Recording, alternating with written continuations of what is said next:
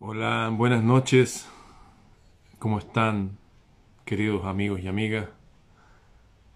Ya está oscuro aquí. Son las 8 de la noche al sur del mundo. Y me voy a conectar con nuestro amigo, filósofo, real filósofo, Siley Mora, que debería estar por aquí. Vamos a ver si está por aquí para invitarlo a que se nos una. Sandunga, Sangoloteo, Sexual, Siley. Aquí está. Es fácil ubicarlo que siempre está al final. La única persona en el planeta que se llama Siley. En fin, aquí esperaremos a que aparezca. Seguramente la cuenta de tres. Ahí está. Aquí estamos. Así es. El- a la cuenta de tres estamos. Oye, Sí. ¿por qué te pusieron Siley, amigo Siley? ¿Por qué me pusieron qué? Siley. Ah, mira, eh, es una larga historia por un, el robo de una bicicleta que llegó a, a oídos de mi padre, que era carabinero, ¿no? Y mm, bueno, eh, el ni- era un niño que, que hacía el- la denuncia en una cordillera lejana, eh, hace muchos años, eh, en un sector muy poco poblado y nadie tenía bicicleta en ese, en ese entorno, para nada. Mi padre era un policía muy, muy joven, entonces llegó como a las 5 de la mañana un niño a, reclamar el robo de una bicicleta. Le pareció extraño el niño, la hora eh, y, la bicicleta. Y le dijo, ¿cómo te llamas? Y el niño le dijo, Siley, y se lo deletreó con Z-I-L-E-Y. Y de inmediato, oye, pensó él, mi padre que tenía unos 18 años, eh, el día en que yo tenga mi primer hijo varón, le voy a poner Siley, porque le, le cautivó el nombre y el niño.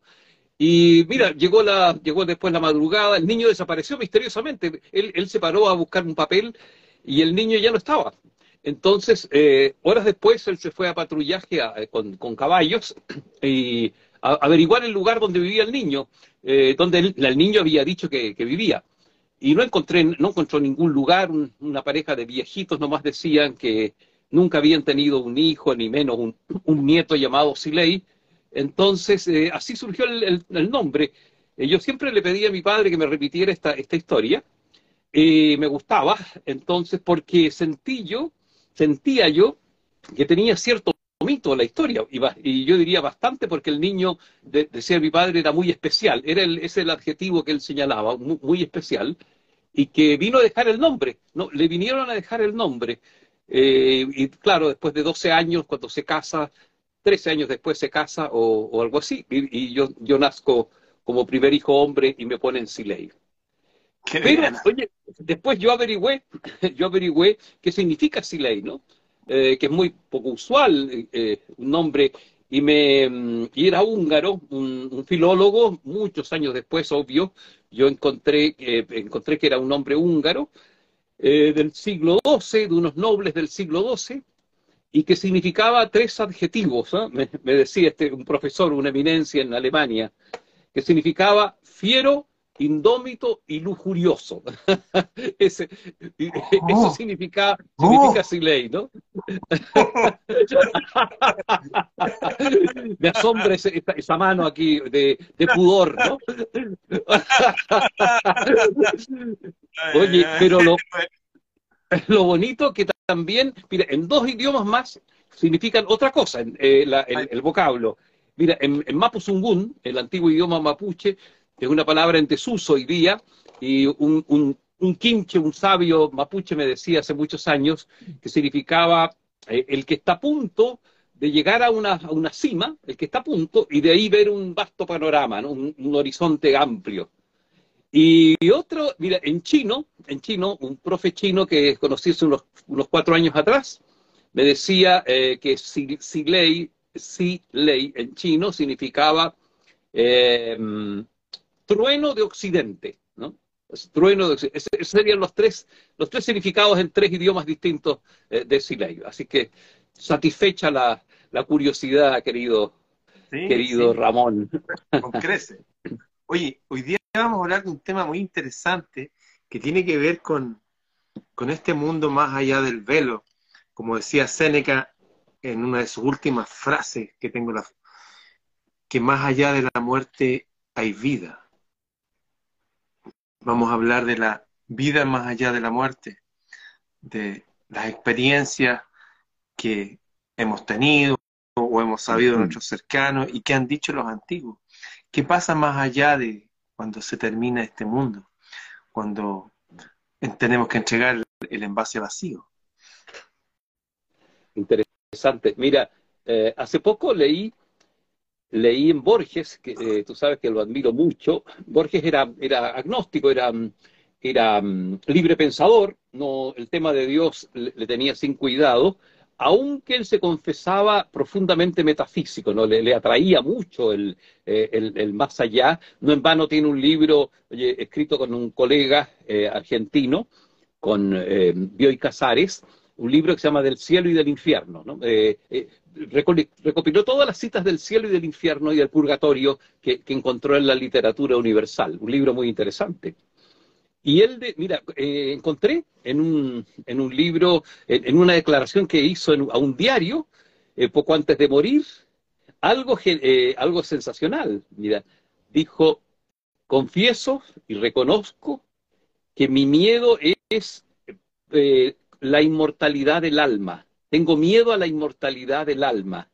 Eh, porque yo, quisiera morirme entero, dice, entero, cuerpo y alma, ¿no? Y así no tener problemas después, que todo se derrumba y, se, y, quede en nada, ¿no? Pero dijo, tengo miedo, tengo la sospecha de la inmortalidad del alma. Y yo creo que ahí está el gran tema de, la humanidad, ¿no? Que, que mira, si, si, si solo existiéramos como todo terminar aquí, cuerpo y alma se, se desvanecen y se, y, se, y, se, deshacen, se desmoronan, y el, el, el, yo, el yo de nosotros se termina, eh, ¿qué, problema? Entonces vivamos como queramos, eh, comamos, eh, derrochemos, matemos, no, no, tengamos compasión de nadie, porque no va a haber juicio, no va a haber evaluación, no va a haber nada, no va a haber ninguna postrimería, no vida después de la muerte. Por eso que es complejo, mira, yo soy, estoy un convencido que las personas que son que, son eh, materialistas o ateas o, profundamente eh, eh, lejanas a, la, creencia en, la, en, la, en, la, energía, en la, en la sobrevivencia de nosotros, es por puro miedo, ¿no? Miedo porque si aceptamos que el alma persiste y después del cuerpo, porque el cuerpo, el cuerpo estamos claros que se muere y se, se desvanece la materia, el, alma tiene que empezar a rendir cuentas. Hay una, hay una, eh, ante el, ante el cierto, todas las culturas han hablado de un tribunal, de, un, de, un, juicio, ¿no? de un pesaje del alma, en fin. Un tema apasionante, ¿eh? el, tema de la inmortalidad del alma que no termina aquí y que uno debe, debe afrontar las consecuencias de lo que aquí hizo. Entonces, y reconocer que, que, es, que, hay, que se acumula karma, que nuestra alma va a ser eh, pesada, como el, famoso tribunal de los 42 jueces egipcios que primero ah. evalúan, eh, te hacen preguntas, ¿no? Eh, algo así de 22, 22 jueces 22 jueces te preguntan sobre las cosas que hiciste y otros 22 jueces te preguntan sobre las cosas que no hiciste. Y luego de este, de este mm, evaluación, pasa el alma, el que es simbolizada en el corazón, al pesaje, ¿no es cierto?, en la balanza de Tot, y donde al medio está la, justicia. Mm. Entonces allí yo creo que ese, eh, eh, más o menos, eh, podemos cambiar los, los términos culturales de, de, lo que sería el, el, juicio del alma en, la, en, en el otro mundo, pero las grandes culturas todas traen ese, ese dato incómodo, ¿no? Incómodo. Nuestra alma persiste, eh, se desencarna del cuerpo, de acuerdo, el cuerpo se vuelve, vuelve a la materia, pero requiere, requerimos em, ser, dar cuenta, dar cuenta de, del trabajo, ¿no? Del trabajo interno del alma. Eh, hay, mucha, eh, hay, mucha gente que tiene muchas ideas. yo creo que sin duda esto es una escuela, que esta escuela ahora vaya tomado la forma de una granja humana, como decía Frechedo. Sí, seguro, para algunos, para la mayoría sí. pero no puedo dejar de pensar en mis propias experiencias. Eso. Mm. Yo, mi vida, a ver. contar con ejemplos, porque a la gente se le quedan los ejemplos. A la gente le interesa la experiencia más que la especulación filosófica. De acuerdo. Yo recuerdo la, la, primera experiencia que yo tuve con algo más allá de este mundo, creo que fue la primera vez que me castigaron. Mi padre me castigó por lo que para mí era algo injusto. Tenía una hermana mayor que murió, murió atropellada a los 14 años, y siempre me acusaba de cosas, no se llevaba bien conmigo. Y me había acusado por algo injusto que yo no había cometido. Me echó la culpa a mí de algo. Y fue mi papá, me tomó una mano y me llevó a su pieza y me encerró. ¿Ya quédate! Y yo estaba ahí y estaba con un chaleco color concho de vino, sin mangas, tejido a mano, que me lo había hecho mi madre, mi abuela, y tenía unos botones concho de vino. Y yo me sentía tan mal, y, fue la primera vez que dije este mundo injusto, que, aquí nadie me quiere, aquí va, como que dije a lo invisible, como que, oye, ¿qué es esto? Y fui y me arranqué un botón.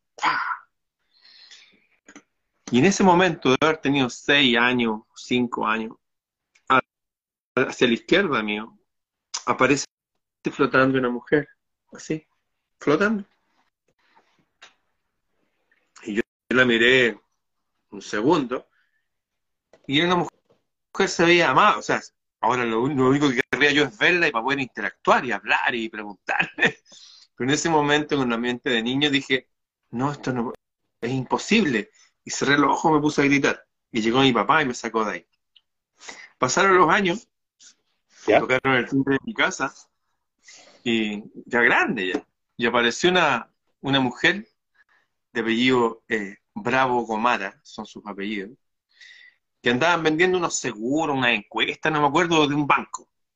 Y toca el timbre, hola, no, aquí queremos hacer una encuesta. Yo le dije, no, no estoy para contestar cuestiones, chao. Me dijo, oiga, pero espérese, usted no piense, nosotros este es nuestro trabajo, me dijo, nosotros ganamos por esto. Nosotros...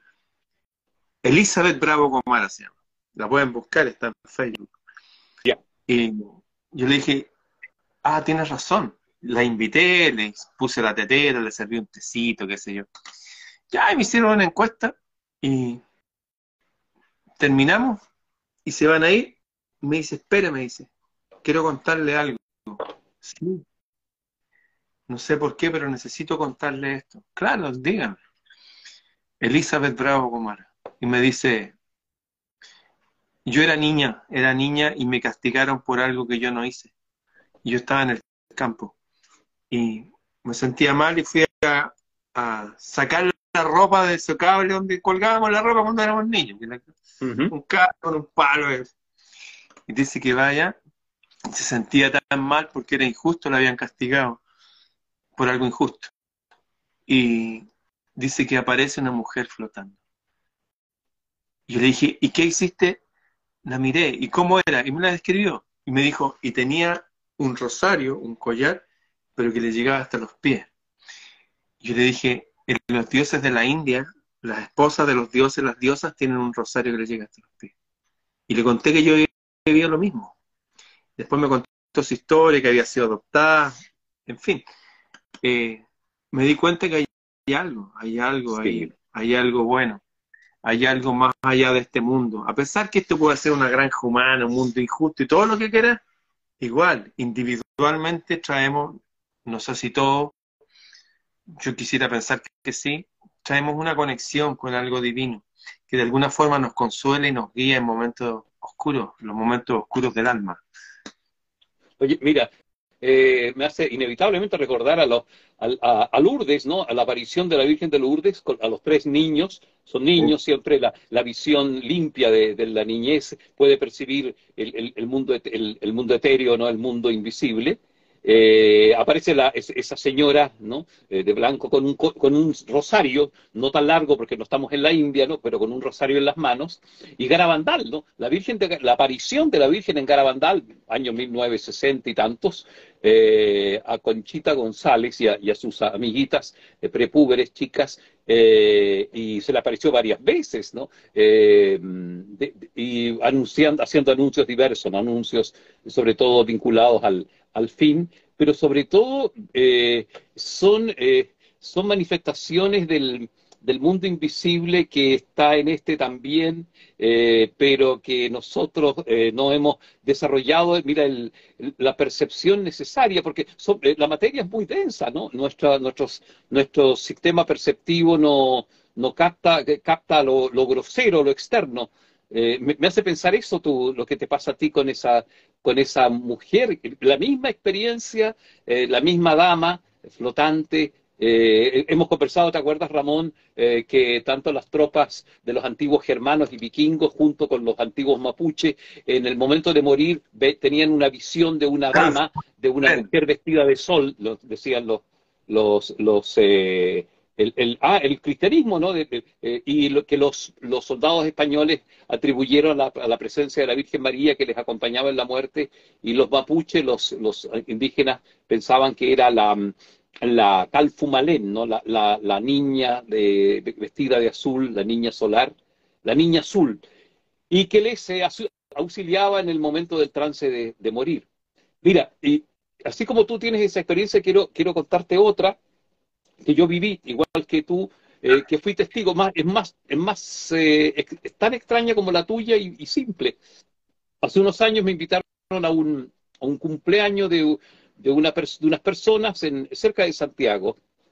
Y en un rato, cuando ya estaba iniciada la, la once, la, la cena, eh, había terminado, yo me voy a una, a, un, a una sala de estar donde había un sillón y había un chico allí, y veo ese chico ¿no? de unos dos o tres años desesperado en el sillón, ¿no? Retorciéndose, diciendo esto, mira, eso es muy increíble. Sáquenme de aquí, pero sáquenme de aquí, ¿no? Quiero salir de aquí, no quiero salir de este cuerpo, sáquenme de aquí. Yo no soy de aquí, ¿no? Entonces, y, y tuvo que venir a consolarlo la mamá, le costó mucho consolarlo. Eh, fue una, todo un, una tarde que eh, eh, difícil de lucha, el niño des, desesperado, angustiado, porque de repente se dio cuenta que estaba en un cuerpo que no quería estar, parece, ¿no? Eh, era otro, otro, otro ser que no era el niño, eh, o, que adopta eh, conciencia, la conciencia anterior, ¿no? de la existencia anterior, y, y, se asombra que esté de nuevo repitiendo la historia en un cuerpo humano. ¿no? Es, eso me, me, me, llamó mucho la atención, ¿no? Es esa. Y bueno, oye, la, hay tanta gente que ha tenido vivencias de, por ejemplo, de, de muertos, de almas de, los muertos que no han, que no se han enterado que han muerto y quedan dando vuelta y quedan penando lo que se llaman las almas en pena, ¿no? Eh, los fantasmas, los, los espectros. Eh, y mm, es preciso ayudarles a que, a que se vayan, a indicarles el camino. Mira, al respecto, eh, los antiguos mapuche tenían una, un rito para que el difunto no vuelva a casa, ¿no? después de varios días o, meses que lo, eh, lo velaban eh, porque el cuerpo se, se, también se embalsamaba naturalmente en una, sobre una zaranda de coligüe sobre el humo, y esperando que llegaran los, los parientes de todas partes que lo habían conocido. Ah, eso es muy interesante, Ramón, mira, eh, ese rito. Eh, se esperaba que llegaran todos los que, ojalá, la mayoría de los que habían conocido o interactuado con el difunto o la difunta, aunque estuvieran muy lejos, y para eso se colocaba el cuerpo eh, con hierbas, ¿no? Alrededor y también dentro del cuerpo, eh, al humo, para, para para preservarlo, ¿no? Una especie de embalsamamiento nativo. Y se hacía el funeral después que llegaban los, los, los que lo conocieron y tenían que narrar delante del fuego y delante del difunto o la difunta, narrar su vida, eh, clausurar, cerrar su, su, su, existencia con la palabra, con la narración, ¿no? Para que, en el fondo, para que se reenca el alma se vaya lista, ¿no? Se vaya tranquila, se vaya completa, ¿no? Eh, narrándole lo que, lo que vivieron para cerrar el, la existencia. Bueno, lo llevaban al, al, cementerio donde iba a quedar el cuerpo eh, definitivamente en una canoa, ¿no? El mito podemos hablar otro día quizás de qué pasaba, el juicio del alma mapuche en la canoa, eh, que, que, ocurría entre, eh, tenía que ser un viaje, ¿no? El, el, alma entre la costa y la isla Mocha, ¿no? La isla Mocha es una isla que está a unos 35 kilómetros de la costa, ¿no? De, de, Tirúa, de Lebu, y es la isla de donde se recibe la, el alma recibe la, la sanción final. Bueno, pero ¿a dónde voy? Eh, cuando partía el féretro con toda la gente hacia el cementerio a dejar la canoa con el difunto, con tapa, que es una, es una embarcación, en el fondo un ataúd, embarcación, eh, la más anciana de la tribu, la de la comunidad, del Lof, la más vieja, tenía que ir tirando eh, para cerrar el cortejo ceniza caliente, ceniza caliente en un brasero de, greda, con el objetivo de, que, de borrar los pasos de la comitiva y con el objetivo de que no, no regresara el alma a la casa, porque mm, se le hace un mal al alma cuando ésta no ha eh, clausurado bien su vida, eh, permitirle que regrese a lo, a lo conocido. ¿no? El, alma, que, que, al desencarnarse y no saber que ha muerto bien, o saber que ha muerto, pero que dejó cosas pendientes muy, muy importantes, suele volver al, hogar donde vivió antes, eh, aparecerse ante los vivos. Eh, incluso hay varias historias aquí en el sur eh, que se han levantado, que se han acostado en la misma cama donde antes dormía. la esposa o el esposo la han visto y ocurren cosas muy, muy extrañas con, después de algunas semanas de morir donde se escucha la voz de él, eh, se escuchan los pasos o se le escucha cantar, o los perros empiezan a ladrar eh, porque ven el, espectro, ¿no? Entonces, para evitar todo, toda esa, esa ronda de que se quede el, el, alma del difunto dando vuelta, se le hacían determinados ritos, ¿no? Entre esos, por ejemplo, eh, antiguamente se hacía un fuego sobre la tumba para que en forma incandescente, eh, eh, había que alimentarlo durante un año, para que ese fuego le ayude a subir al, alma, ¿no? Sobre la tumba, entre varias otras, otras cosas eh, profundas y valiosas que hoy día se dejaron de hacer. Mira, por ejemplo, había prohibición de llorar en los funerales, porque como el llanto es una emoción fuerte, al, alma se, le, eh, se, le, impedía, se le retenía, era una forma de retenerla si se le, si se le lloraba demasiado, y también no se aceptaban flores, porque el alma desencarnada tiene una eh, debilidad profunda por los, los perfumes fuertes de la naturaleza, ¿no? Entonces la flor que tiene un perfume fuerte era una, en el fondo de nuevo una forma de invitarlo a que, al alma que se siga quedando. De ahí se prohibía el uso de las flores en los funerales entre algunas otras, eh, algunas otras em, eh, medidas para ayudarle al alma a que se fuera a, su destino, ¿no? A, que, tome su camino. Eh, los, niños, por ejemplo, se les daba una rama de laurel, el camino al cementerio, entonces tenían que irla agitando, ¿no? Agitando y diciendo, ¿no? Encamínate a donde corresponde, a donde te corresponde, ¿no? Encamínate a donde te corresponde. que agitaba la rama de, laurel. Fíjate que hace 20 años atrás eh, estaba yo el día 24 de diciembre en la tarde, la noche de Navidad, esperando en una, en una casa donde íbamos a celebrar la Navidad. Es una casa centro, no sé, de distintas terapias, se llama Centro Chirón. Ya.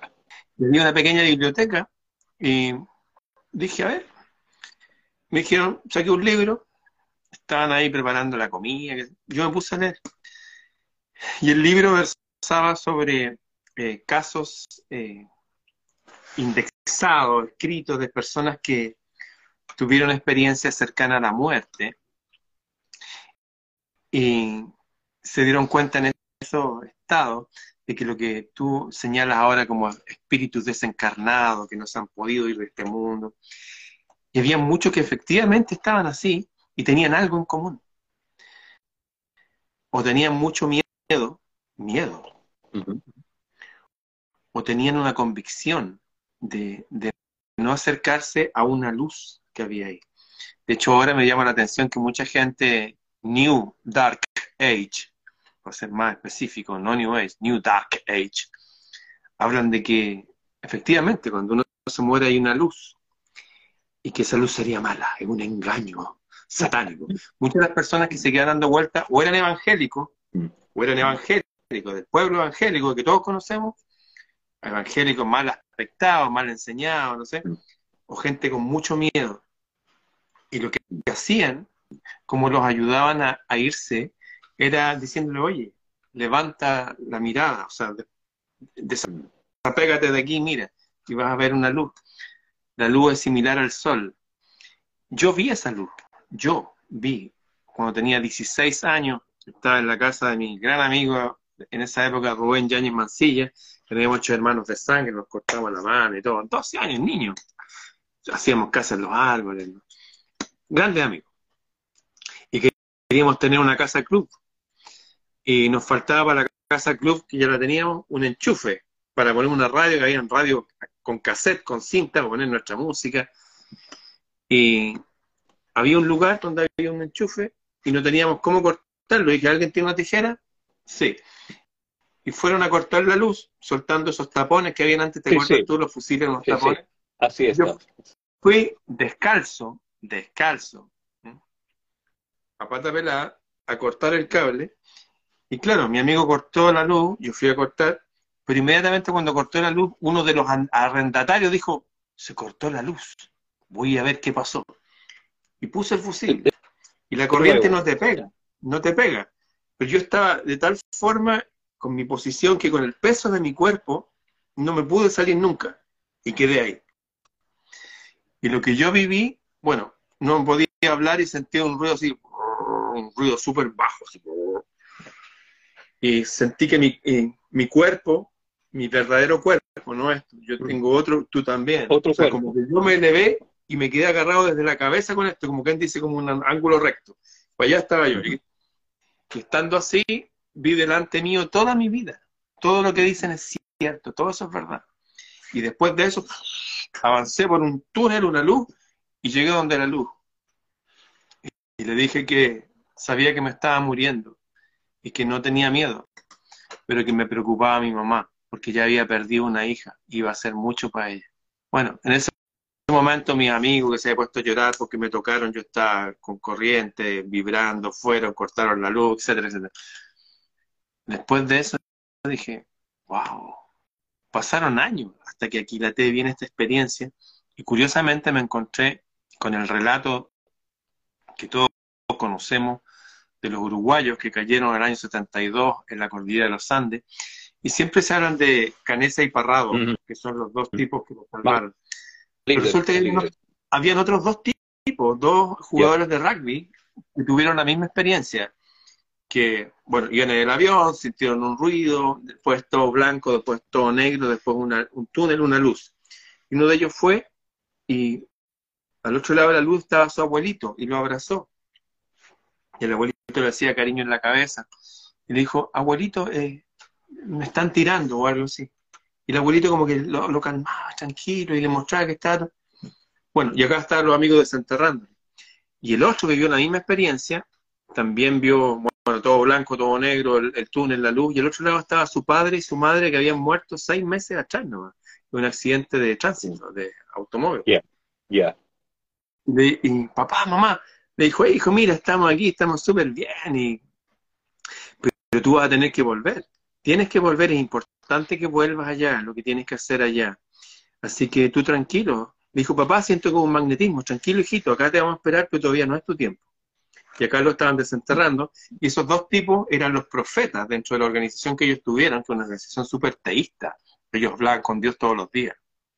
Y ellos fueron los que soñaron que si en tal día caminaban en tal dirección iban a encontrar eh, la salvación después de setenta y tantos días. O sea que hay algo, hay un resumen de la vida antes de pasar al otro lado. Los seres que están al otro lado efectivamente nos aseguran de que tenemos un tiempo para estar acá y eso es inapelable. Y durante ese tiempo acá nosotros tenemos una misión que cumplir. Con una misión con el planeta, no, no, una misión con uno y seguramente por los cercanos a uno. A lo mejor gente como tú que ha escrito 40 libros, seguramente la misión es un poco más, le llega a más gente. Pero básicamente esto es una escuela. La muerte mm. no existe, no existe la muerte. Hay un mundo más allá. Por favor, déjame esto es una anécdota pequeñita. Mi padre se había muerto. Mm. Antes de morir, no sabía que se iba a morir. Me llamó, me habló, me dijo hartas cosas, casi profetizando lo que era el futuro, y lo atropellaron. Ya, se fue el viejo. Y pasaron unos años, y un día estoy soñando que estoy con mi papá y yo lo abrazo. Mi papá estaba súper joven y estaba su hermano, mi tío que se llamaba Rafael, que era un gigante de un metro noventa.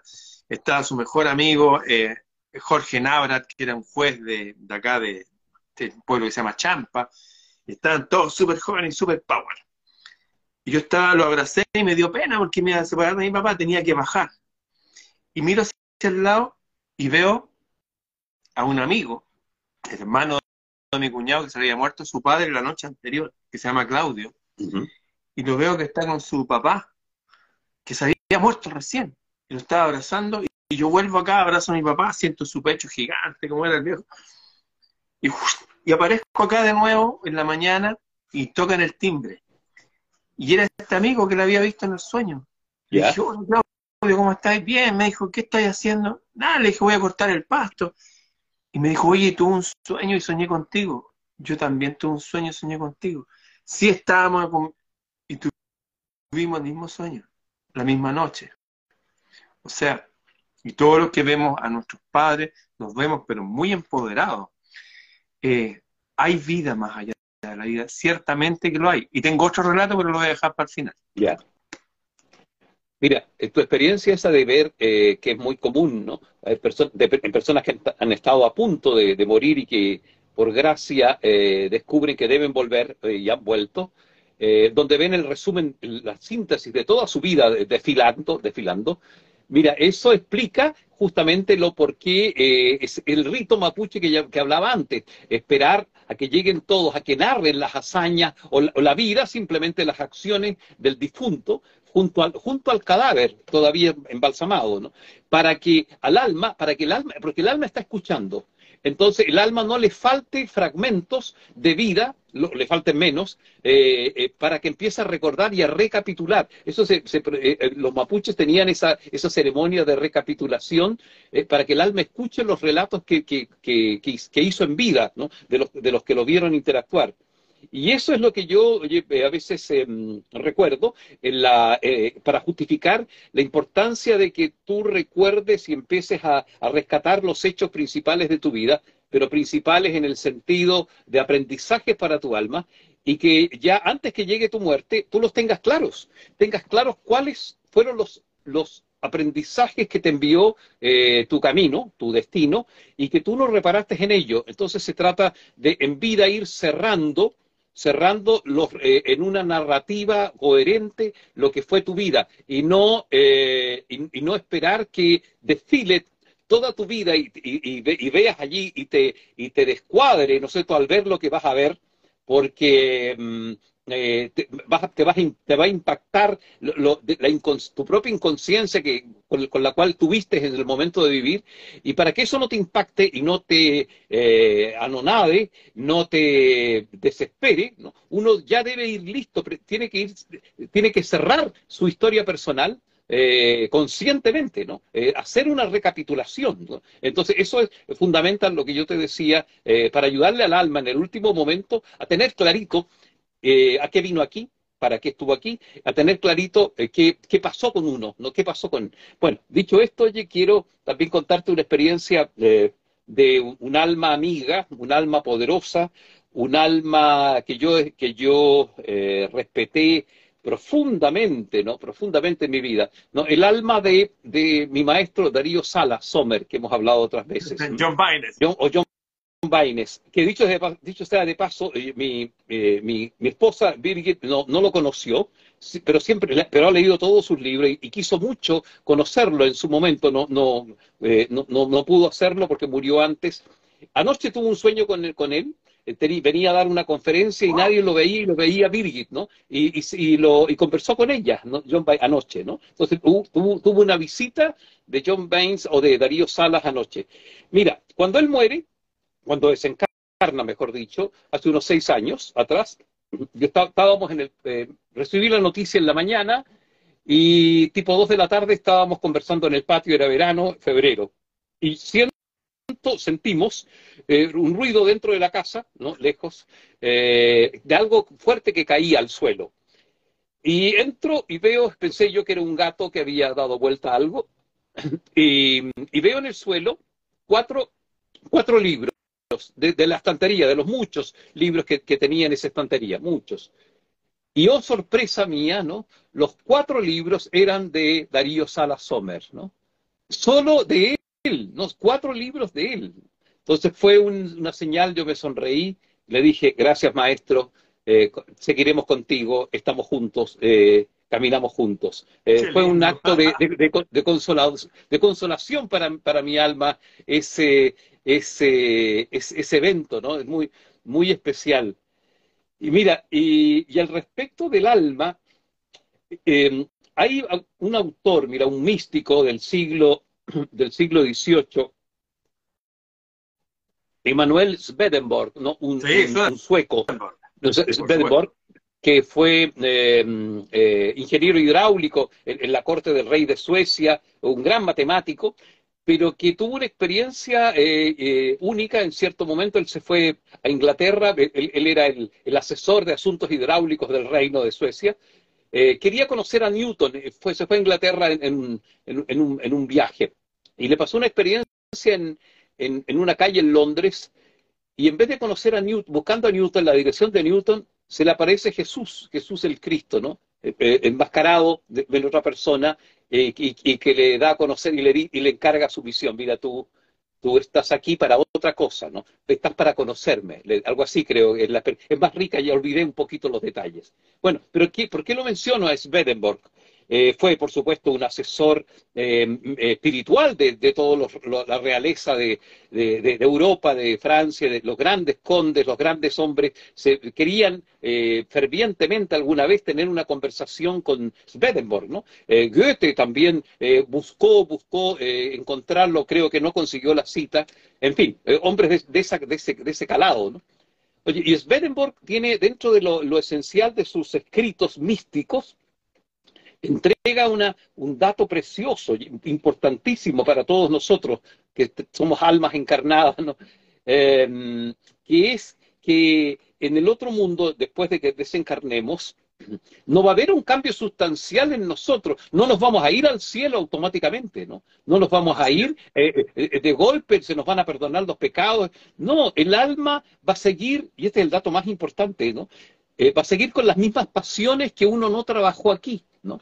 Va a seguir, si alguien se muere y es odioso y es vengativo, va, después de la muerte su alma no se va a ir a un, a un lugar paradisiaco y, de, paz enorme. Va a seguir con sus mismas pasiones, inquieto, eh, eh, con mayor razón, y, y el único cambio, mira, el único cambio que va a haber más allá, dice Swedenborg, y esto lo destaco porque me lo decía una machi lo mismo, lo mismo que decía en Swedenborg en los escritos místicos, el único cambio entre este mundo y el otro mundo es que allá todo lo que vive el alma es mucho más intenso, ¿no? Mucho más fuerte, ¿no? Si tú estás traspasado de, rabia o de, o de enojo o de, mm, o de celos, en fin, vas a sentir más celos allá más intensamente, vas a sentir, o, o al revés, si tú estás aquí eh, cultivando tu serenidad, por ejemplo, profundo, tu paz interior, vas allí sí encontrar más intensamente la paz interior, ¿no? Si tú disfrutas a fondo con, con unas eh, suite de Johann Sebastian Bach, imagínate cómo vas a sentir la suite eh, para, para órgano y, y, y, cello, ¿no? En, el otro mundo, por, eh, por decirlo. Y, las machis decían lo mismo, mira, ya que tengo aquí un, lente de color verde, decía una machi que cuando uno muere, el alma va a ver allá eh, lo, eh, todo verde, pero mucho más lindo el verde que este, más, más, más lindo, más lindo, más, más, más brillante el verde, ¿no? Todo bueno, decía, todo bueno, más bueno que aquí, ¿no? O sea, la única diferencia entre este mundo y el otro, y esa es la gran noticia de estos dos, es la intensidad del alma que va a seguir viviendo lo mismo y de ahí viene la tremenda, ¿no eh, moraleja y lección que tenemos que sacar de esto, que es fundamental el trabajo en este mundo, ¿no? Eh, eh, dominar tu alma, tus emociones, trabajar sobre ti mismo, ¿no? controlar tu, tu, bestia interna, etcétera, etcétera. Ah, y algo más, Ramón, que lo hemos también conversado, que mm, la importancia de que no de que tú te vayas cumpliendo intensamente tus deseos más, más, intensos, en el sentido de aquellos deseos que busca el alma, por supuesto, ¿no? que le hacen bien al alma, eh, Porque si no, si tú no cumples tu, tu propósito, tus deseos, tu, tu, lo, lo, que realmente tú quieres aquí eh, realizar, y por alguna razón no lo, no lo consigues, hay que luchar denodadamente para eso, vamos a volver, nos vamos a encadenar al, al, a los mismos deseos que aquí tenemos. O sea, vamos a volver para cumplir esos deseos. O sea, vamos a repetir la vieja historia que ya hemos vivido, ¿no? Eh, lamentablemente, para, y para, para poder eh, eh, completar lo que aquí dejamos inconcluso. Quisiera, para agregar a lo que tú dices, contar el último ejemplo que tengo, que es el más fuerte, ¿Ya? y que de hecho el año pasado, el año pasado hice tres teatros en Argentina. ¿Ya? Y en uno de ellos voy a ir a hablar y siento, tengo que hablar esto, y hablo lo que siento. Uh -huh. Conté una anécdota, no mí, de un, de un científico, un neurocientífico que estuvo con muerte cerebral, su cerebro detenido, durante 10 días. Siempre hay alguna línea que marca, pero esto estaba totalmente plano, dice. O sea, estaba muerto, se le murió. Estaba vivo su cuerpo, lo mantenía en forma artificial.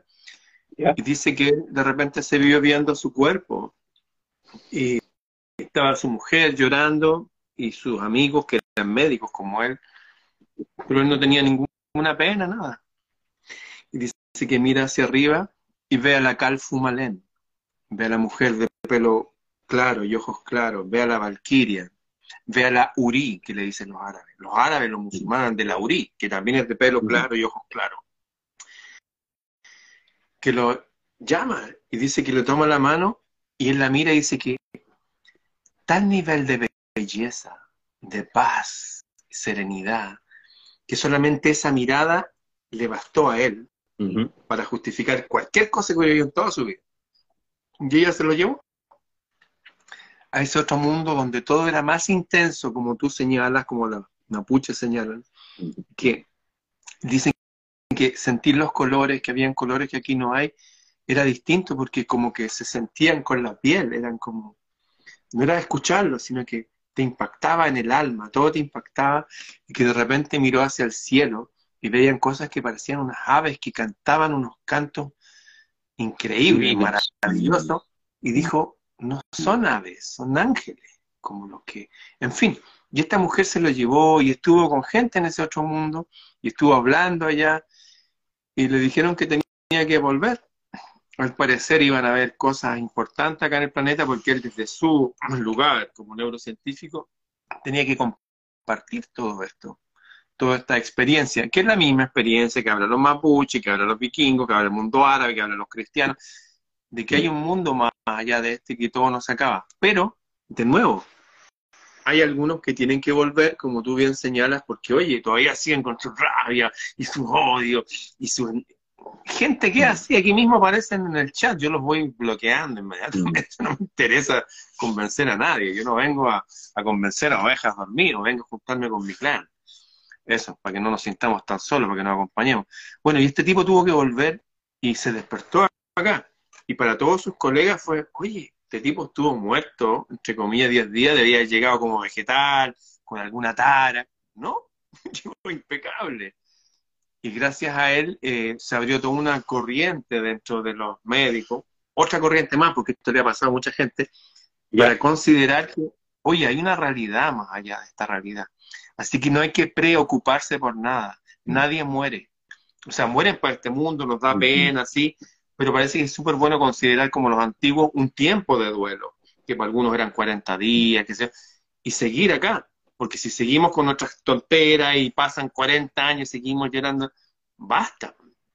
Estamos aquí para vivir, para cumplir una misión, y si no la cumplimos, hay que volver acá. Y hay otras creencias que dicen que aún vuelven a mundos peores que este. O sea, si ya este mundo está lleno de injusticia y de maldad, volver a otro mundo peor, no. Así que propongo que nos nutramos de esta experiencia, consideremos de que la vida no comienza ni acaba nunca, siempre todo es vida, y que lo mejor que podemos hacer es concentrarnos en este mundo, nutrirnos de esta experiencia, entender que hay un espíritu femenino, si quieren verlo de esa forma, que siempre está ahí, que se manifestó como en estas visiones de niños, y también en estas visiones de cuando uno se va de este mundo, que siempre nos cuiden, pero como tal cual como los papás dejan solo a los niños en el colegio para que no se distraigan, nos dejan un poquitito solos para que aprendamos y estamos aquí para ver el bien y el mal y conscientemente elegir lo bueno, porque si no seríamos robots. Si nos hubieran hecho acá y que todos somos buenos y nos portamos bien, seríamos robots.